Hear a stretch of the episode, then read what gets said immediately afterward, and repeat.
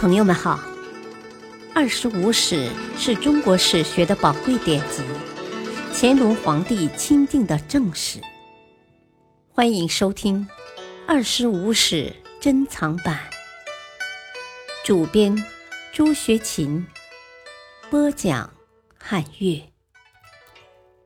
第四部《三国志》传记第七，魏文帝。曹植四，曹植从十多岁起便随父出征，南极赤岸，东临沧海，西望玉门，北出去塞。在征途中，曹植写了不少诗作。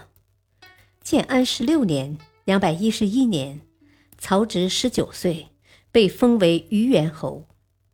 这一年。曹植随父西征马超，作《宋应士诗》，这样描绘路过洛阳的见闻：不登北邙坂，遥望洛阳山。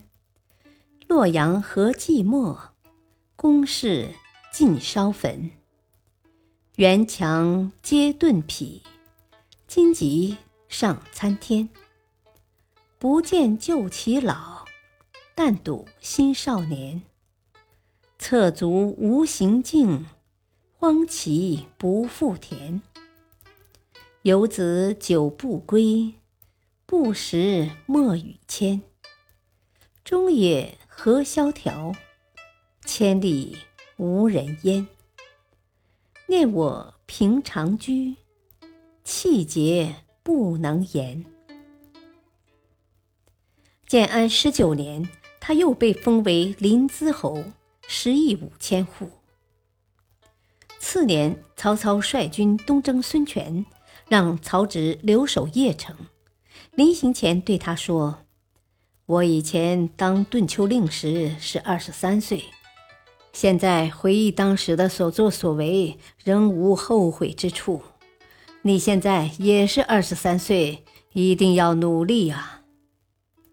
这一时期，年长五岁的同母兄曹丕早已视曹植为主要竞争对手，两兄弟各拉一帮人，暗中较劲儿。曹植以丁仪、丁凛、杨修等为羽翼，势力较强。曹操曾几次打算立曹植为太子，但都感到曹植有某些不足，暂时放下。曹植的不足主要是不拘小节。违反一些礼制规定等，如曹植乘车走玉路的中间，当时只有皇帝和封了魏王并加了九锡的曹操才有资格走，又令人打开司马门供他出入，也只有皇帝和曹操才能出入此门。曹操因此大怒，将负责管理交通的公车令处以死刑。并由此加严对诸子的管理。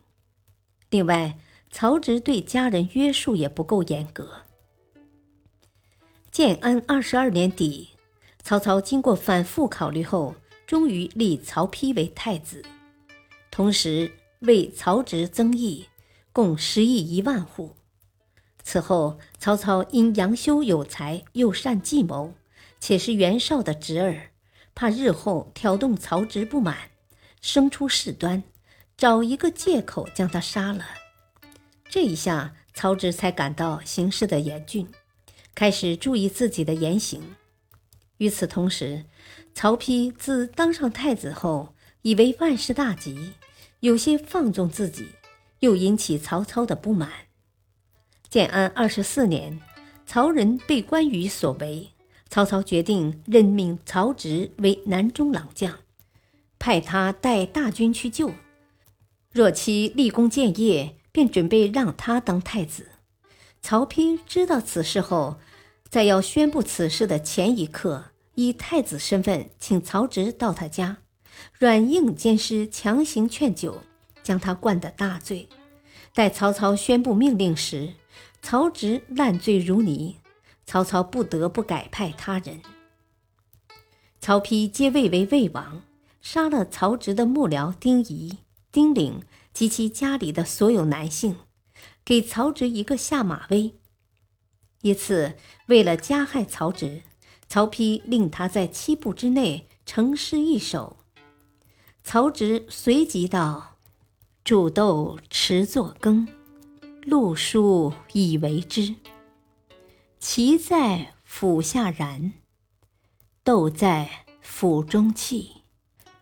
本是同根生，相煎何太急。”不久，曹丕下令派曹植与其他众兄弟到各自的封地去居住，又制定若干限定政策，设立监国业者，到封地监视各诸侯。曹植的失败殃及到了众兄弟们。黄初二年（两百二十一年），监国业者告曹植醉酒敦慢，结邪使者。有关部门落井下石，上表要处置曹植。曹丕因看在母亲面上，才未将他治罪。黄初三年（两百二十二年），曹植入京，向曹丕请求让他带兵攻打东吴。曹丕甚至不单独接见他。感谢收听，下期播讲五，敬请收听。